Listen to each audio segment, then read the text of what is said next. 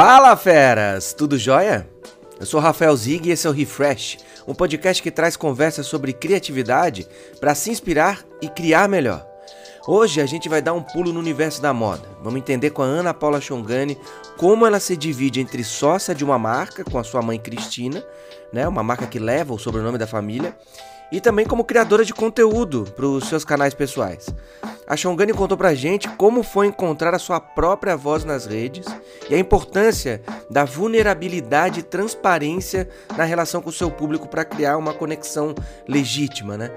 Então, é, vamos lembrar que o Refresh é uma série de encontros da DPZIT, que também é gravado para o nosso canal do YouTube. Então, acessa lá para ver essa e outras entrevistas. É youtube.com/dpzt. Não esquece também de se inscrever no nosso podcast para ser avisado dos próximos episódios. A trilha é da Satélite Áudio e o episódio de hoje teve a colaboração do time da Globo, que fez a ponte aí com a Shongani. Muito obrigado, gente. Bora pro papo?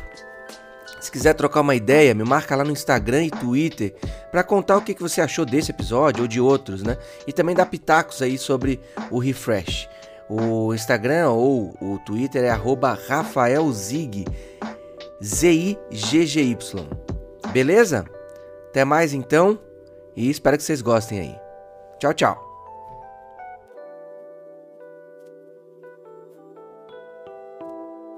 Minha curiosidade inicial é essa: como é isso? Como que é brainstormar com a própria mãe, né, para gerar coleções de, de moda?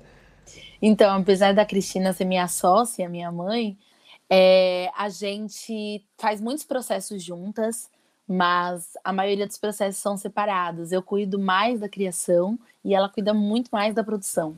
Então, acho que isso funcionou. Eu acho que no começo do que eu comecei a, empre a empreender, a gente separava até fisicamente os espaços, né?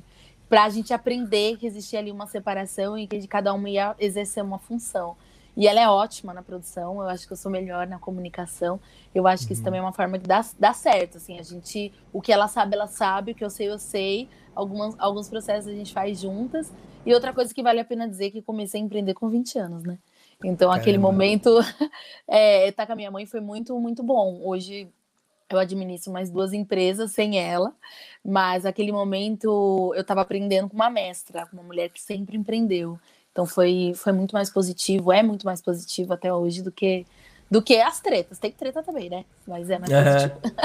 e, e, teve uma influência sua, assim, chegando com 20 anos e começando a empreender com a sua mãe, no tipo de coleção que saía, é, nesse tipo de história, assim, tu influenciou muito no direcionamento da, da Shungani, assim, para as coleções, trazer, enfim, referências de fora, enfim, como que foi isso?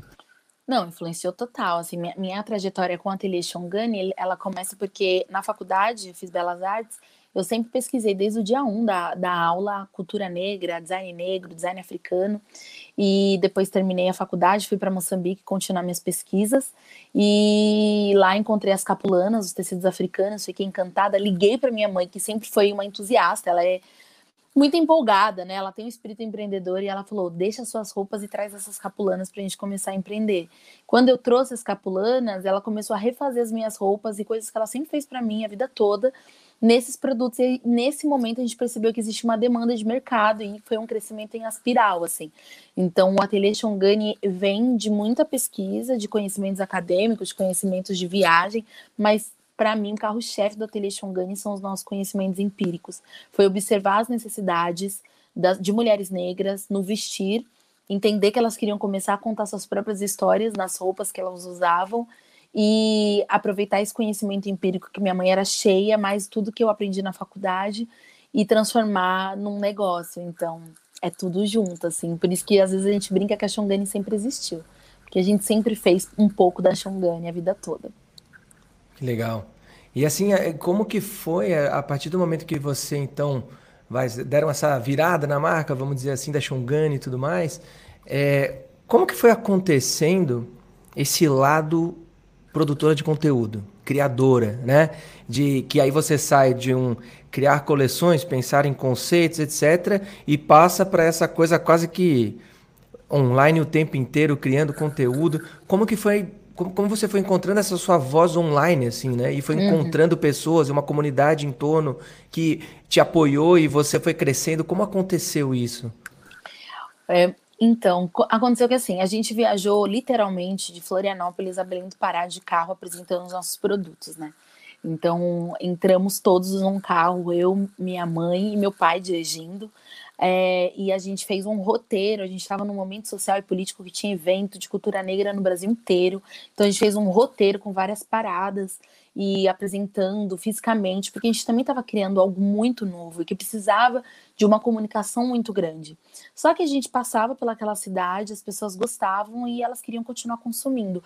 E aí a gente rapidamente entendeu que a gente tinha que digitalizar o nosso negócio e digitalizar em dois sentidos, tanto numa venda online quanto nessa comunicação. Se a gente estava fazendo uma moda diferente, para esse negócio funcionar, a gente precisava comunicar sobre que moda era essa, sabe? Não adiantava só apresentar um produto que muitas vezes não significava muito se você não enchia ele de significado. Então eu comecei a criar os vídeos, os meus primeiros vídeos, foi para apresentar os produtos da Shongani, os nossos processos criativos é, e, e, quem era essa, essa, essa, essa empresa. E foi assim por bastante tempo com o passar do tempo, eu comecei a entender esse mercado digital e entendi que as pessoas, elas gostavam muito mais de ouvir histórias de pessoas do que de empresas. Então eu falei, ok, então vou começar a contar a minha história e direcionar essa minha história para as minhas vendas, né, para os meus negócios. E, e aí foi quando eu comecei o canal Ana Paula Chongani. Quem é essa produtora de conteúdo de, de moda, né? Quem é essa produtora de moda? O que, que ela pensa? O que, que ela lê? Onde ela vai? Então era meio que esse intuito, assim, o que está em torno para criar a coleção, muito buscando é, funilar para chegar na, no, no, processo de venda do Tele Xongani. Só que a Ana Paula Xongani começou a crescer, eu me percebi comunicadora, e aí eu administrava os dois canais, a Tele Xongani, a Ana Paula Xongani, e não só administrar os dois canais, a Ana Paula Xongani começou a ganhar. É, eu acho, eu sempre achei ridículo quem se fala na terceira pessoa.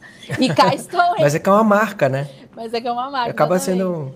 E a Ana Paula Xongani começou a existir digitalmente e com um certo medo, né, pra gente falar um pouco do, do, dos medos também, é, com um certo medo de, de não conseguir existir enquanto pessoa, porque existia uma marca muito forte. Naquele momento a gente já atendia muitos atores e atrizes da TV Globo, a gente atendia uma galera muito grande da comunidade negra. Então eu falei, será que existe espaço para Ana Paula Xongani existir? Será que isso não vai oprimir o Ateliê Xongani? Como que a gente vai organizar essas coisas para que desse certo, assim, né? E aí eu fiz um processo que eu hoje me orgulho muito, que eu afasto, quando eu percebi que a Ana Paula Xongani tinha vida própria, que eu já estava construindo os meus próprios funcionários, que eu já tinha a minha assessoria e tal, o que, que eu fiz? Eu falei, agora eu vou afastar um pouco do ateliê Xongani, só vai, só vai organicamente as pessoas fazer essa conexão para que a Ana Paula se fortaleça. E hoje, nos últimos anos, eu voltei a a juntar essas, essas duas, essa comunicação. Porque eu queria que as duas, as duas é, é, empresas é, existissem com certa força, para que depois eu juntasse elas e uma não acabasse sobrepo, sobrepondo a outra. Que legal. E, e, nesse processo de afastamento, assim, de se dedicar, vai, à sua própria marca, né, a tua marca pessoal, é, como que foi essa migração, vai, até de é, de tipo de pensamento para você começar a produzir pautas quase que semanais ou diárias, né? É, que tipo de equipe você trouxe para perto para poder dar vazão a todos esses conteúdos e como que é, você continuou com essa participação efetiva no dia a dia de é, colocar quais são as pautas que eu vou falar, é, que tipo de conteúdo que eu vou produzir, como que foi acontecendo isso assim? Então, foi um grande experimento e, e, errei muitas vezes. E eu acho que o grande erro de, de vários criadores é tentar fazer algo que não faz sentido. E aí, no passar do tempo, eu comecei a perceber que eu, é, eu comecei a me perceber que eu tinha algo diferente, que eu achava que era meu grande diferencial, que era falar de pautas muito densas, intensas e complexas de uma forma muito afetiva. E essa forma afetiva não era uma forma submissa, tipo, ah, isso não é nada. Mas era chamar para conversa, sabe? De me colocar vulnerável. É, de falar, gente, olha, eu sou uma mulher preta e eu sei bastante coisa sobre isso, mas eu sou hétera, né? Então, assim, me ensina também sobre o mundo LGBTQIA, sabe? Vocês são pessoas atípicas, sabe? Me ensina o que, que é as diversas é, é, diferenças de vocês.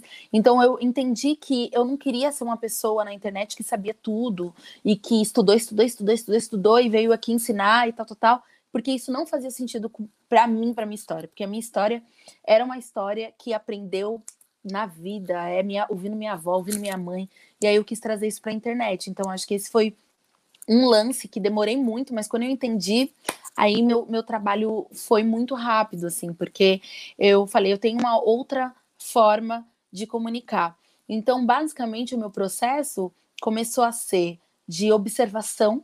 Aí ah, também outra coisa, eu brinco que eu sou uma senhora, mas a gente estava num momento onde as pessoas que falavam sobre pautas raciais, principalmente de gênero, e de classe eram meninas muito novas. Então, assim, elas tinham 20 anos, 22 anos. E eu tinha 28 anos. Não era tão mais velha.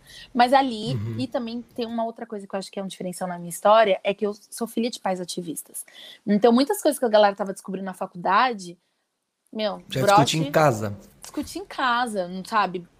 Pequenos detalhes que eu gosto de citar para contextualizar, mas eu nunca alisei o cabelo. Eu cresci com bottom Black Beautiful no peito, sabe? Saí gritando pela rua. Minha mãe é realmente do movimento negro, desde muito nova. Cresci no, nas pastorais de saúde, fazendo, é, div, é, dividindo é, fazendo sabonete para dividir para as pessoas, eu cresci nesse contexto.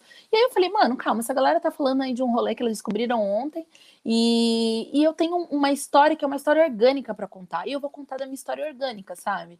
É, e que dependia de bastante estudo, mas principalmente cruzamento com experiências da minha vida. E aí eu falei, bom, então eu acho que esse que é o meu diferencial, sabe? De falar de um lugar, é, de uma experiência, e mais do que falar de um lugar de uma experiência, de, de, de me colocar vulnerável. Eu não quero ser essa pessoa que sabe, sabe, sabe, sabe, sabe. E aí eu comecei a construir as minhas pautas nesse sentido, assim, desse jeito. E aí eu trouxe para perto, é, eu falei que tinha que criar uma estratégia, porque eu já tinha um ateliê Xongani, então era pouco tempo de criação de conteúdo.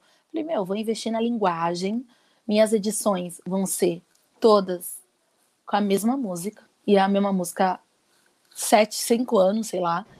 Vai ser corte seco, não vou poder pôr é, palavras piscando e nem muitos insetos, porque eu tenho pouquíssimo tempo. E eu vou investir no, no discurso bem organizado, muita leitura. Só que assim, não é muita leitura e, e é muita leitura, pensar mil anos, depois falar, agora vamos conversar sobre isso. Não vou pelas pautas quentes, não vou falar sobre polêmica, não quero falar sobre pauta quente, que pauta quente é, você perde o gostosinho da conversa. E é isso, eu deixava vazar, eu sentando na poltrona ainda, sabe? Detalhes para mostrar que assim, é, isso aqui é reflexão, mas não é organização, sabe? É um, é, tô refletindo aqui com vocês. E aí deu muito, muito, muito, muito, muito certo. Que legal. Quanto tempo demorou aí para chegar nesse formato assim? Foi mais de ano, assim? Pra... Ah, eu acho que foi um, o meu primeiro ano foi errando, assim. É, errando, assim, aprendendo, né? Eu nem vou falar errando, mas eu vou falar aprendendo. Mas que legal é... que é também você falar, né? Do tipo, cara, foi errando mesmo. E, porque esses é. erros fizeram você construir, né? Encontrar a tua veia, né? E eu acho que no nosso mercado tem muito essa coisa do tipo, evitar, evita falar dos erros e tudo mais. E o quanto isso é interessante a gente saber, né? De uma pessoa, pô, errei nisso, errei naquilo, mas daí eu encontrei a veia aqui e me encontrei, né? Então, eu errei muito e, e, mais do que isso, assim, tipo, eu vou te dar um, posso te dar um exemplo dos meus erros, claro. assim? Uhum. Eu tenho quatro vídeos virais e eu odeio ter vídeos virais, quer dizer, pelo menos como foi os vídeos anteriores. E, e eu acho que o um bom exemplo desses meus quatro vídeos virais é o exemplo de da, do, do, meu aprendizado. Meu primeiro vídeo viral é sobre um livro que eu é, vi na, na, na, escola da minha filha e falei sobre ele e dizendo que esse livro era racista. E aí esse vídeo viralizou e aí a autora resolveu tirar esse vídeo de circulação. Mas quando eu fiz aquele vídeo, eu não tinha nenhuma noção da internet e mais do que eu não ter nenhuma noção da internet, eu não imaginei que ele fosse um vídeo que viralizaria. Esse foi meu primeiro vir viral. E aí eu estava completamente Caramba. desorganizada, inclusive emocionalmente, porque eu, eu, não, eu, eu não tinha noção da penetração da audiência dessa autora quando eu a critiquei, então assim, virou uma grande confusão.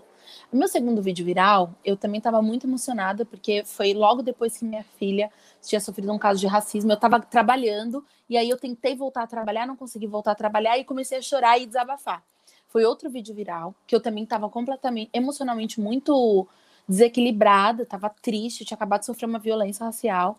E, mas era um vídeo que eu também não queria viralizar, porque assim, eu tinha uma carreira falando de coisas propositivas, uma carreira falando de. E é claro que eu sofro racismo, mas eu tinha uma carreira no, buscando trazer o, o, lado propositivo, não, não só falar de violência, mas falar de como su, superar, suportar, ou como se fortalecer, como se empoderar. E eu falei, mano, como que eu vou ficar viralizando vídeo onde eu tô só falando de dor? Meu, meu terceiro vídeo viral, eu já sabia o que eu tava fazendo. E eu planejei ah, esse legal. vídeo viral. Que é um vídeo que eu não falo nada e eu recebo um press kit de uma agência, de uma marca de beleza, que tem os tons de pele de base e nenhum é do meu tom de pele. E aí eles mandaram com o nominal, Ana Paula e tal. E aí é uma música e eu tô passando essas bases mostrando que é um absurdo uma criadora nos dias de hoje receber uma base com três, quatro tons abaixo do tom da minha pele e as pessoas entenderem que isso é um presente, isso é uma violência. E eu sabia que aquele vídeo ia viralizar. Eu sabia muito bem. E aí, meu, meu quarto vídeo viral, eu falei, bom, agora eu quero propor. Eu não quero viralizar um vídeo onde eu tô chorando, eu tô falando de dor, onde eu tô falando de racismo, porque essa não é a minha carreira né? Não, tô dizendo que não é minha vida, mas não é a minha carreira, não é o que eu quero registrar para o mundo. Meu, quinto, meu quarto vídeo viral é um vídeo onde eu tô ensinando para minha filha as letras LGBTQIA. Eu também tinha muita noção que ele tinha potencial de viralização, mas é um vídeo que eu tô ensinando a minha filha o não preconceito. E aí eu falei, agora eu cheguei no amadurecimento que eu sempre quis. Porque eu posso colocar hoje um vídeo para viralizar, que não é o meu maior desejo, mas um vídeo uhum. que vai construir a minha narrativa e não destruir o que eu estou construindo. Qual que é o teu maior desejo com o teu canal? O meu maior desejo com o meu canal, assim, eu acho que eu tenho na veia a, a, o lance da mudança social, mas eu também tenho uma preocupação muito grande de criar um imaginário positivo do que é ser uma mulher negra. Eu sempre falo que a gente é fruto, eu sempre falo, eu não sou filha do racismo, eu sou filha da luta. É, e é importante a gente registrar essas lutas das mulheres negras. Eu não quero ser lida, lembrada ou construir apenas para a próxima geração o imaginário é, da, da mulher negra que chora, da mulher negra que não tem família, da mulher negra solo, da mulher negra raivosa, da mulher negra, enfim, esses montes de estereótipos. Então eu falei, eu quero estar na internet construindo um imaginário positivo, e isso não é falar sobre violência, não, isso não é não falar sobre violência. Isso não é não falar sobre dor, isso não é fingir que o racismo não existe. É só ler meu conteúdo. Meu conteúdo é o tempo inteiro questionamento. O tempo inteiro questionamento. Mas além desse conteúdo questionador, é construir um imaginário positivo. Eu quero dizer que mulheres como eu são bonitas, que, que mulheres como eu usam maquiagem, eu quero dizer que mulheres como eu constrói, eu quero dizer que a gente é fruto da ancestralidade, eu quero dizer que minha avó me ensinou coisa pra caramba, sabe? Eu quero dizer que eu já sou uma ancestral porque eu tenho uma filha, eu quero dizer o que eu tô ensinando para ela, eu quero dizer como eu fortaleço ela pra, pra suportar ou combater o racismo. Eu quero, eu quero falar desse outro lado. Sabe por quê? Porque o racismo me atinge todos os dias. E falar sobre racismo, para mim, faz mal. E eu acho que tem gente que consegue, mas eu não tenho esse talento. É uma questão de talento. É um talento que eu não tenho. Então eu falei: se eu quero que meu trabalho seja sustentável, ou seja, que eu consiga me manter nas redes por bastante tempo, precisa ser sustentável para mim. E para ser sustentável, eu preciso falar sobre o que me fortalece também. E aí é isso que eu quero nas redes. É ser vista como uma mulher ativista que se posiciona, que vai para a rua, que mobiliza as pessoas para o combate ao racismo, que questiona a branquitude, mas também ser vista como uma mulher que faz isso a partir do afeto, que faz isso construindo a sua família preta, que faz isso construindo a sua marca, que faz isso acessando lugares de poder, que faz isso conquistando dinheiro, que faz isso entrando na televisão, que faz isso na, na coluna da UOL. Eu sempre digo que tem gente que destrói muros e outras constrói pontes, e as duas são igualmente importantes para um processo de transformação. Só que o que eu sei fazer é construir pontes. Sensacional. E assim, é, é muito legal ver no teu discurso uma clareza muito grande do, teu propósito, teu objetivo, que eu acho que é quase que fundamental para qualquer marca, né? Hoje a gente ter isso, né? É, quando você tem um propósito muito claro, você sabe do que você está falando, é, não vão existir imprevistos, porque o imprevisto já tem um posicionamento para você se posicionar de determinada forma, né? Que aconteceu com Natura recentemente, né? Que, tipo, sofre um ataque, etc. Tipo, cara, para mim isso é, é base da minha marca, né? Como que é a tua relação com marcas? Você já fez trabalho com marcas? Te prende um pouco mais fazer trabalho com marcas? Você pode ser é, é, do jeito que você quer ser trabalhando com marcas? Olha, é assim, eu vou deixar a modéstia rapidinho, assim, bem pequenininha aqui à parte. Eu já trabalhei com as maiores marcas do Brasil, tenho certeza que eu já trabalhei com as maiores marcas do Brasil, assim, todas. Eu tinha uma lista de objetivos no início do meu canal que eu cumpri no meu primeiro ano. Eu fiz aquela formação do UPix, né? E ah, todas as marcas. É, to... Nossa, da foi Bia fundamental. Benege, enfim, da galera... Bia, maravilhosa. Sensacional. E e todas as marcas que eu prospectei no YouPix eu fechei negócio, todas. As que eu não fechei foi porque eu não quis. E hoje, é, eu, eu assim, eu, eu, pessoas que são micro-influenciadores, aproveitem esse momento. Esse é o seu momento de brilhar, porque é, de fato esse mercado do micro eu tô, com medo de sair do micro, sabe? Porque o micro ele tem suas vantagens. Você tem uma comunidade próxima, uma comunidade que você consegue organizar, que você consegue se comunicar. É muito gostoso. E isso também faz com que você consiga comunicar com a marca. Porque é, as coisas. Quando o micro tem esse papel, né? De falar diretamente. Então, se você falar diretamente com um lado, você consegue falar mais diretamente com o outro. A partir do momento que você vira macro, você fala com uma massa, mas você também vira um veículo de massa. Então, você também tem menos chance desse diálogo. Então, a, eu me relaciono muito com as marcas, eu sou uma pessoa assim que faço muito job, muito, e, e, e jobs bastante específicos, assim. Por exemplo, eu já fiz um, é, um trabalho de ler junto com a minha ler junto com a comunidade da. Pode falar marcas aqui? Pode. Ler junto com a pode, comunidade pode, da TAG, por exemplo, ou de é, de estudar um estudo liberado pelo GNT, e era um job. Então, meus jobs, eles são... É, tem muito job de produto, mas também tem muito job de, é, é, enfim, de, de outros contextos, assim. Ler, ler a pesquisa, divulgar a pesquisa, é, fazer trabalho interno com marca. Eu faço muito. Acabei ontem de fazer uma consultoria com marca para construção de campanha. Então, eu sou uma, uma blogueirinha uma blogueirinha. Consultora. eu amo ser blogueirinha. Eu amo ser blogueirinha. Porque se eu desejo esse lugar de, de construção de imaginário, eu preciso desejar o lugar da blogueirinha. Eu amo ser blogueirinha, assim. Problema nenhum, amo. Mas. É, então, assim, eu já minha, minha relação com as marcas são muito, é muito intensa. Aí, como que funciona? Tem treta também, tá? Tem muita treta. Primeiro que eu tenho uma PR, uma assessora maravilhosa, que ela já filtra muita, muita, muita, muita coisa. Eu ainda bem cheguei naquela fase que eu digo mais não do que sim para as marcas uhum. que, que eu atendo. Eu falando sobre racismo, que é a minha pauta central, eu não acredito que eu acredito que todas as marcas hoje ainda são racistas.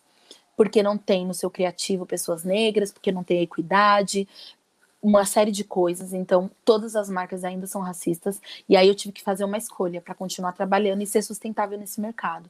Eu, vou, eu falei, eu vou trabalhar com as marcas que têm desejo de transformar. Eu vou trabalhar com as marcas que me permitem cocriar. Eu vou tra trabalhar com as marcas que me permitem ser quem eu sou.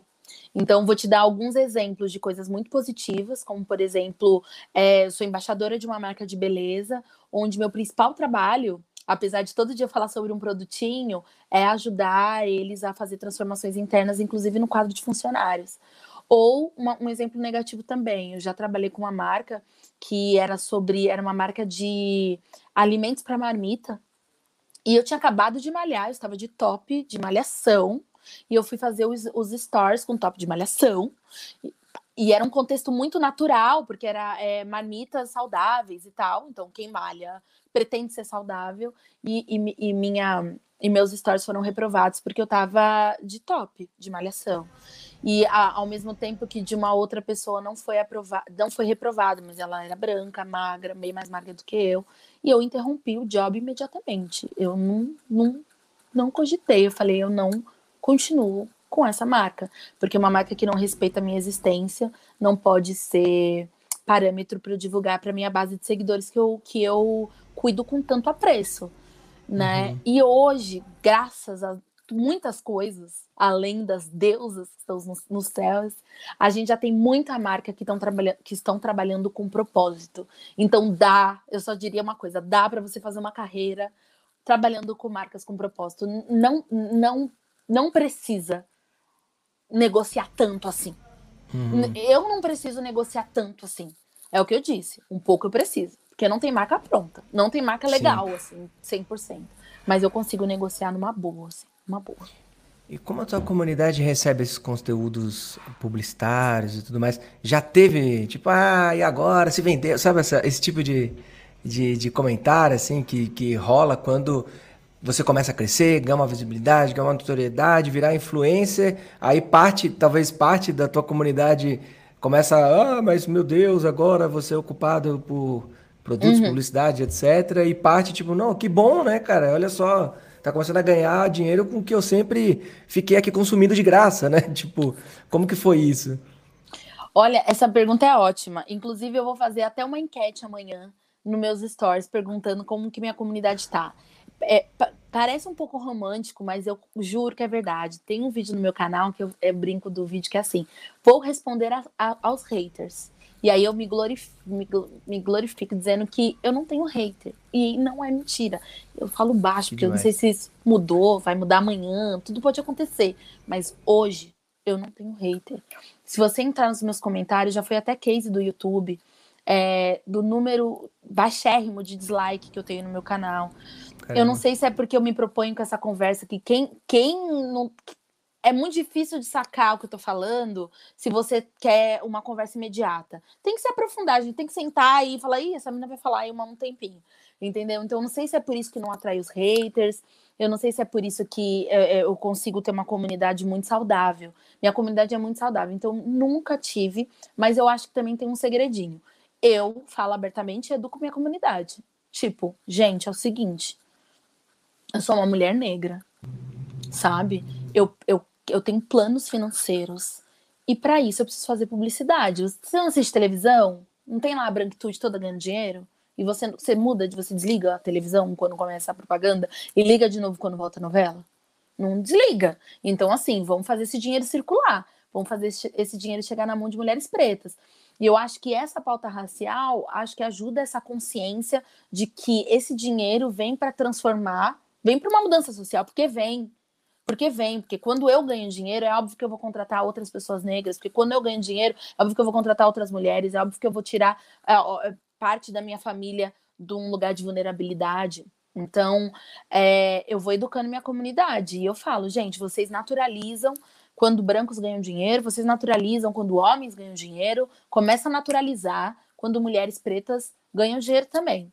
E aí eu acho que isso faz com que as pessoas tenham consciência e explico. Eu já fiz stores falando um dia a dia, eu já fiz stores falando o caminho da publicidade, eu abro. Eu abro a agência, me liga, fala em relação à marca. Eu abro esses processos, sempre nos stores, mas eu abro esses processos para as pessoas falarem assim: ah, entendi, então é esse o mercado. Porque quando o, o, o público, o público não dá mais para ser enganado com a hashtag publi. Ele já sabe. Então, agora você contar um pouco a mais, eu acho que aproxima muito mais do que distancia. Porque enganado o público já não está há muito tempo. Sim.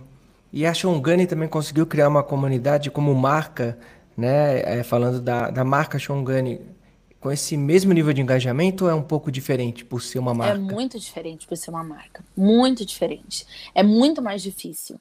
Tanto que hoje, nesse, nesse ano de 2020, ainda mais com o contexto pandemia, a gente começou a se relacionar com outras marcas. E esse é um processo novo para o Ateliê Shongani. Então, uhum. assim, é, o, o Ateliê Shongani hoje é um selo que é um ateliê consciente, consciente ambi ambientalmente, consciente porque pensa raça, consciente porque pensa gênero. Então, as marcas hoje estão se aproximando do ateliê Shongani para, por exemplo, construir produtos ou subprodutos para colocar junto com seus produtos e agregar nisso toda essa esse selo do ateliê Shongani que já vem lá lacradinho com a Ana Paula Shongani junto. Então, eu também acho que isso é novo para mim e eu tô aprendendo agora, porque também tem o certo, tem o errado, tem o processo, né? Tem coisa que eu tô no processo. Esse é um negócio que eu tô no processo, tô, te, tô testando, mas tá rolando, assim, já atendeu grandes marcas como TV Globo, Facebook, Uber, é, criando subprodutos com seus produtos para agregar valor no seu press kit, é, no seu produto mesmo de entrega, é, e eu tô gostando muito. Agora, o engajamento é, do, do, do perfil da Telexongani é infinitamente menor o engajamento, Sim. enfim. É uma marca, é, é, consumo, aí já é outra é coisa. Engraçado isso, né? É, a gente sabe que, tipo, todas as marcas, elas tentam, né, criar essa comunidade, esse nível de engajamento em torno da marca, mas no final, é, se você não tem um posicionamento de mídia, etc., tu não consegue chegar e ter o alcance e o nível de engajamento que qualquer influenciador tem, né? Até é. por isso a importância de ter boas relações com os influenciadores para que essa conversa aconteça através das comunidades desses influenciadores, né? Então, e a importância mas... das marcas terem seus influenciadores, menos, mesmo as, as, as, microempresas, criem seus influenciadores. Pode ser você mesmo, pode ser alguém que você banca, mas crie, porque hoje eu tenho certeza que na Paula Chongani, é, é, comercialmente, principalmente pensando em comunicação, sustenta o Ateliê Chongani. Então essa blogueirinha virou o sustento também do Ateliê Chongani, né? E eu acho até isso, isso parece ser uma tendência também, né? De tipo, você vê movimentos inversos de pessoas muito famosas lá fora que estão até lançando as próprias marcas, né? É. Para poder rentabilizar e até não depender tanto, né, do mercado de publicidade e tudo Sim. mais. Então você já está um passo à frente, né? Porque você veio de primeiro da marca e fez a sua figura, voltou para a marca, então isso é, vai ajudar muito nessa, vai quando não tiver nesse momento tão bombástico de influenciadores, etc., se chegar esse momento, você já vai estar tá com uma marca tua setada, assim, isso é muito, isso é muito legal, assim. Uhum. Já é, tipo, quase que é, um passo à frente de muita gente, assim, né? Que eu acho que Sim. vai acontecer no Brasil também, né? Aconteceu lá fora, então, a, acho que é a Gwyneth Paltrow, uma, uma atriz hollywoodiana que fez uma marca, acho que é Gloss, agora uhum. não vou uhum. saber. E aí, tipo, é, começou a bombar o perfil no, e, tá vendendo de tudo, assim, vela, aromática, umas coisas loucas. Então, e, e, eu acho que esse movimento logo menos vai chegar no Brasil, né? Gente famosa tentando fazer essa posição. Principalmente agora, né? No momento onde a gente mudou um pouco a relação até dos, das pessoas famosas com os locais que elas estavam, né? Os canais de televisão, etc. Contratos mais flexíveis.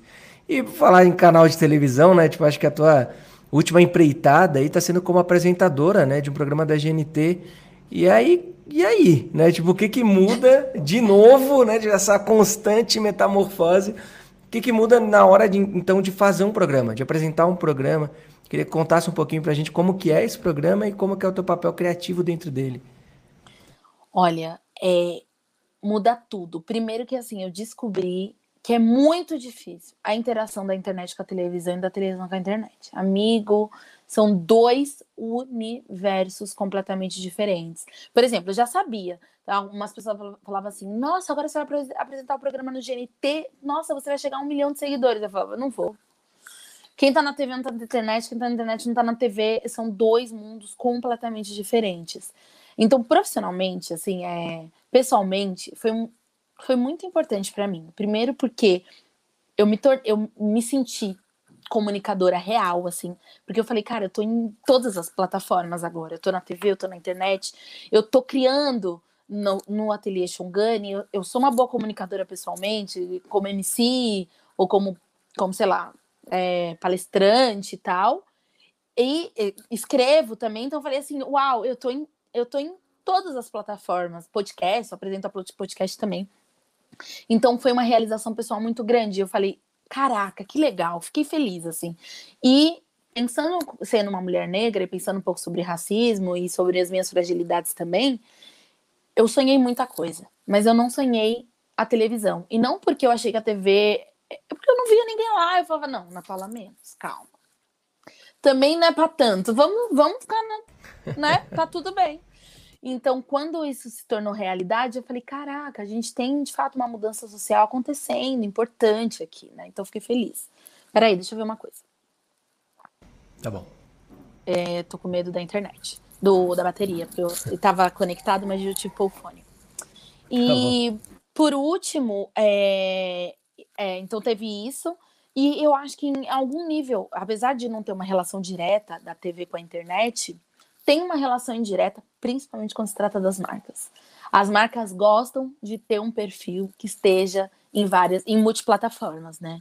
Então, para as marcas, fez uma diferença muito grande é, ter a Ana Paula Chongani na internet, que também está na televisão. Por mais que elas não eram patrocinadoras diretas do meu programa na televisão, elas eram patrocinadoras da Ana Paula da televisão, sabe? Então, isso fez sim uma diferença no, nas minhas negociações, nas marcas que se aproximaram. É, e, e, é muito interessante, assim. E, e, pessoalmente, de novo, tem uma coisa gostosa da televisão que você se expõe muito menos. Então, você tem uma grande visibilidade com menos exposição. Porque você lê um roteiro, você, você ali está interpretando, né? Uhum. Uma, apresentadora, uma apresentadora interpreta. Não tô falando da minha vida pessoal. Tô falando de moda, e cons, moda consciente. Tô falando sobre consumo consciente. Eu tenho um roteiro que foi feito por uma roteirista. Então, eu percebi um certo conforto, porque se expor na internet cansa, né? Então, uhum. isso me, me deu umas respiradas boas, assim, sabe? E você conseguiu manter o ritmo de conteúdo no canal? Focou mais no Instagram? Ou conseguiu manter as duas coisas, assim, no período de eu gravação? Foquei no Instagram, abandonei o YouTube por um tempo. E tem algumas coisas que eu não abro mão no meu conteúdo, entre elas é roteiro, gravação e edição, porque Legal. eu acho que a gente decide muita coisa na edição, então isso eu não abri mão.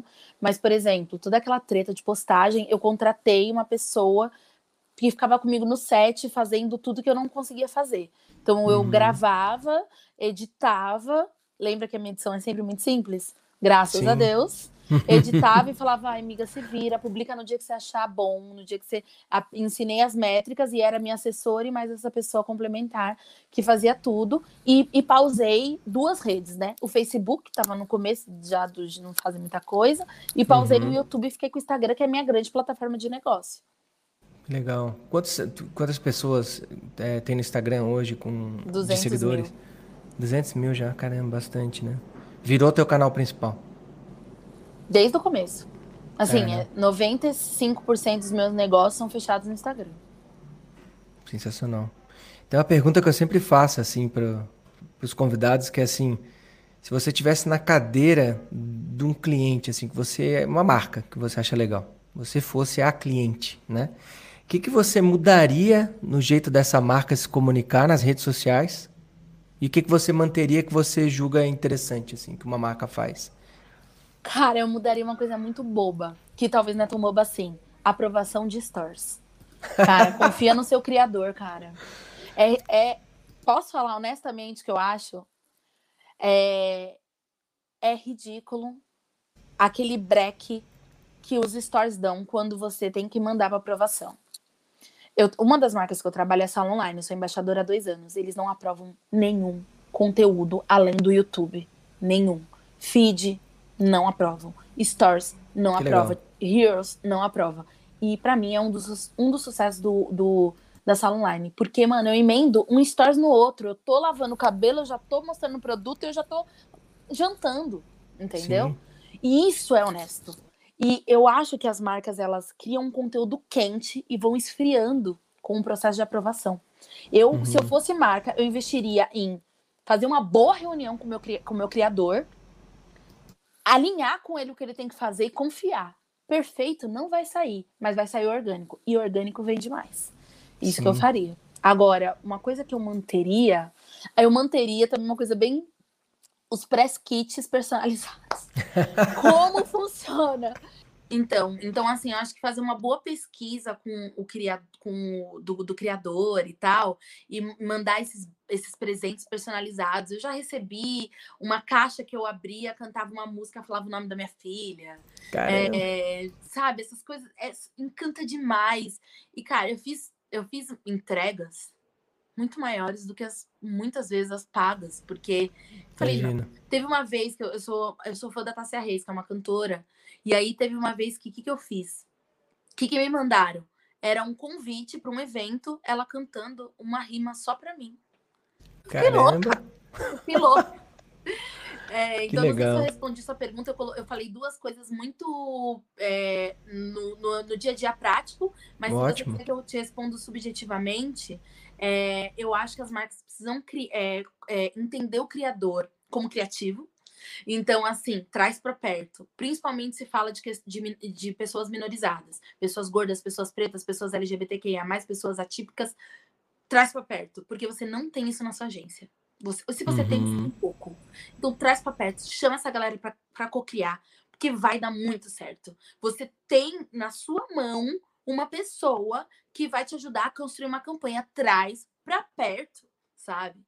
traz para perto, não tem, pede aprovação, seja mais humilde. Fala assim: olha, eu pensei nessa campanha, dá uma avaliada para mim, né? Desde que essa pessoa esteja recebendo, esteja se relacionando com você, tá? Então tá, mas dá uhum. uma avaliada para mim, sabe? Isso eu digo para as marcas, como eu digo para as agências. Então acho que isso é uma coisa que eu que eu acho que precisa cada vez mais ampliar. E uma coisa que eu acho que é muito bom é as marcas que já estão entendendo que diversidade gera dinheiro, né? Porque é sobre isso. Então, diversidade gera dinheiro. Faz uma diversidade direitinho, bem feita, bem organizada, você vai ganhar dinheiro. Todo mundo vai ganhar dinheiro. Hum, perfeito. E com, como que esse processo de cocriação, assim, você tem algum é, padrão de seguir esse, é, esse, essa cocriação com marcas? Você já participou de projetos que, por exemplo, essa, você foi é, vai além de, sei lá, troca de e-mails, você foi no lugar e passou um dia e trocou uma ideia, como que tem alguns exemplos de cocriação que você acha que é de sucesso que você poderia compartilhar para que mais empresas, agências repliquem esse processo? Sim. Olha, teve um que eu acho que foi muito marcante para mim, foi com a Bayer. É, eles me levaram primeiro, assim, antes de, de me convidar como criadora, tal, eles me levaram para conhecer esse o, o, a agência de Bayer e eles venderam a Bayer para mim. E eu achei isso assim, eu nem, nem exatamente exemplo de cocriação, mas eu quero explicar um pouco sobre relacionamento. Então eles me contaram, eles foram muito sagazes, porque eles me contaram que a Bayer é uma das empresas que mais tem diversidade no Brasil. Eles me contaram que a Bayer é uma das empresas que mais tinham negros no seu no seu é, no seu quadro de quadro. funcionários. Meu, chega o orçamento da Bayer, eu só quero ir. E quando eu entrego o job, eu entrego o que tá no script e falo mais um monte, porque eu tô feliz com a marca, né? Então, acho que uhum. esse olhar pro criador, de convencer ele, de conquistar ele, eu acho que é uma coisa boa. Mas cocriação, efetivamente, é, eu já. Eu, ontem mesmo, eu tenho um exemplo que esse eu não posso falar muito marca porque ainda está em processo, mas esse não era um produto novo, é um produto que já está no mercado que tem uma diversidade absurda, mas que nunca comunicou para o mercado. Então, nesse caso, eu participei da, da, junto com o pessoal da agência e da marca é, na criação de uma campanha. E, e, já propondo que essa campanha seja efetivada comigo e com outros e com outros clientes, eu com outros criadores. Como esse processo já foi é, remunerado, eu posso participar da campanha ou não, entendeu? Mas a chance deles acertarem nessa campanha é muito grande. E se também contrata esses, esses criadores que estão nessa cocriação, é, o que acontece? Eles estão muito dentro, eles sabem exatamente o processo, sabe? Eu, eu acho que tem muito criador com esse potencial, acho que tem outros que não, mas identificar. Isso serve para as agências também, sabe? É, é, a agência, mano, olhou para o lado, fez o teste do pescoço, não tem diversidade? Mano, faz um relacionamento com o criador. Se relaciona com esse criador. Traz ele para perto da agência. A marca nem vai saber que o criador estava lá necessariamente. Sabe? Então, assim, quebrar um pouco desses milímetros, até porque eu sempre falo, o criador não quer estar na agência. O criador não, não quer estar na agência. Então, assim, traz para perto. Porque o criador ele vai te entregar para você para fechar o job, porque ele não quer. Se, se ele quisesse estar na agência, ele faria outro caminho. Então, gente, é muito melhor você trazer um criador para sua agência, para co-criar uma campanha junto com você, para te dar insights, para te dar caminhos, que é uma pessoa que vou colocar assim, não vai ameaçar o processo criativo da, da, do relacionamento da agência com a marca, do que você trazer outros criativos. Traz o criador, acredita, o criador, principalmente o criador, que fala sobre o processo de minorias, de minorizados, melhor corrigindo, são as pessoas que mais entendem sobre a sua economia, é, é, da sua comunidade. Então, eu participo disso também, por exemplo, é, formação para os criativos da agência. Então, assim, Cara, eu já fiz formação de, de, de agência, coisas básicas que muita gente não sabe. O que é colorismo, o que é negritude, o que é racismo estrutural, o que é escolher uma mulher de cabelo crespo, o que é cabelo crespo, o que é branquitude. Só isso já capacita a sua, a su, o seu criativo para pelo menos identificar o que ele não sabe.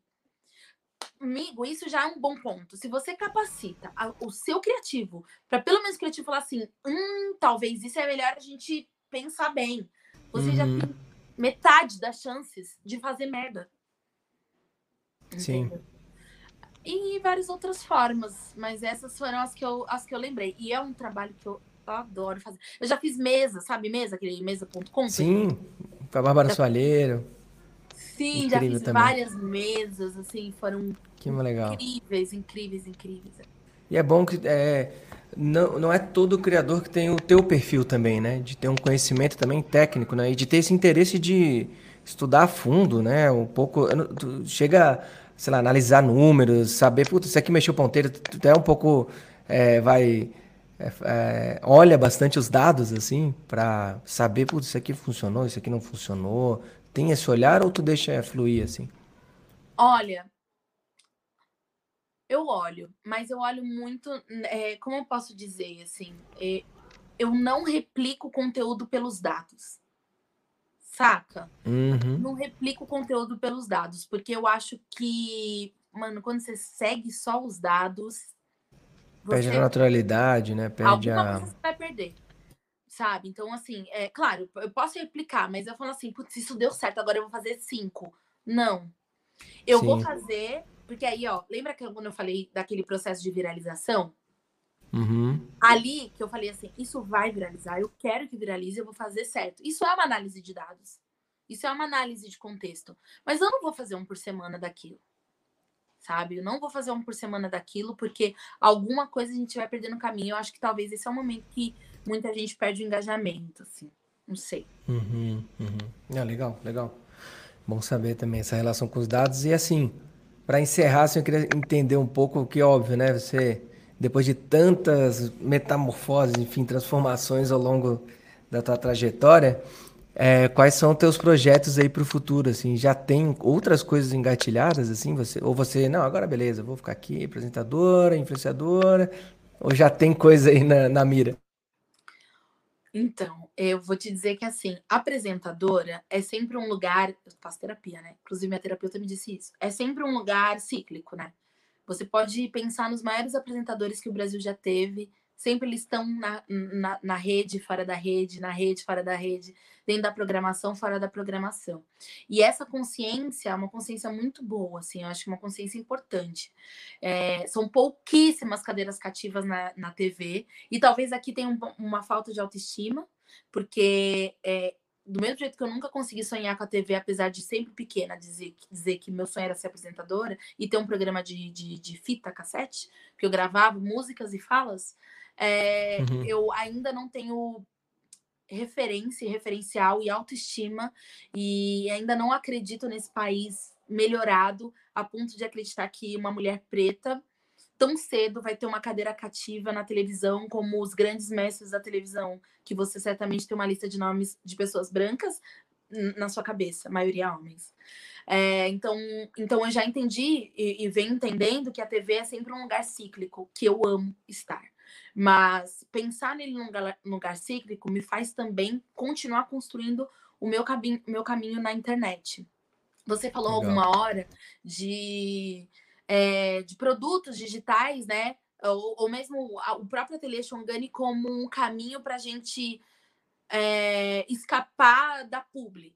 E eu, e eu acho que é isso. Eu não, eu não quero escapar das publis, mas eu quero cada vez mais ampliar o meu poder de escolha. Porque quanto menos você depende, mais você amplia o seu poder de escolha. É mais não que você dá. E quanto mais não você dá, mais qualificado fica o seu conteúdo, mais qualificado fica a sua publi. Então, sim, Exato. eu penso em projetos para que eu é, é, para que essa sustentabilidade que eu falo tanto dos meus negócios não seja feita a partir da publi. Porque a partir do momento que é feita a partir da publi, eu dependo do outro eu dependo do mercado, eu dependo da marca. Então, hoje, a, a, o, o, meu intuito é criar pro, outros produtos digitais que, além do Ateliê Shongani, que já existe, fortalecer o Ateliê Shongani criar outros produtos digitais que vai me trazer autonomia é, financeira para os meus negócios, para que as publicidades ganhem um lugar de, de escolha cada vez mais rigorosos, porque vai ser bom para mim, vai ser bom para o meu público, vai ser bom para as marcas que eu escolher trabalhar, né? Então, eu tenho dois projetos é, engatilhadíssimos. Um que a gente começa, inclusive, a produzir é, quinta-feira de, de produto digital, que é o meu, meu primeiro, assim, é, teste, digamos assim, meu. Como é que fala quando você faz um, uma versão. Um beta. Uma versão uma coisa... beta. Uhum. Exatamente. E em paralelo, construindo já, já construindo a versão oficial dele. E a partir desses estudos dessa versão beta. Então, eu, é isso. Eu te diria que eu desejo muito, eu desejo muito a televisão, desejo muito a televisão. Desejo muito o mercado da publicidade, que é um mercado rico, um mercado financeiramente bom. Não vamos aqui, né? Ele é financeiramente muito bom. Mas eu desejo construir os meus próprios produtos e os meus próprios serviços para que esse lugar da televisão e da publicidade seja cada vez mais um lugar de escolha e cada vez menos um lugar de necessidade. Fui clara? Sensacional, muito clara, muito clara e essa clareza que faz você ser a Ana Paula Chongani que está fazendo tanto sucesso, cara. Parabéns, obrigado de novo. Foi muito, muito valioso esse tempo com você aqui. Eu tenho certeza que foi muito valioso para quem está ouvindo também. Valeu. Eu queria te agradecer, dizer que suas perguntas são ótimas. é que a gente que dá muita, muita, muita entrevista, as perguntas são sempre muito repetidas. E você me, me, tirou de uma zona de conforto. Eu gosto muito. Lembra que eu sou do diálogo? Porque uhum. falar me faz pensar.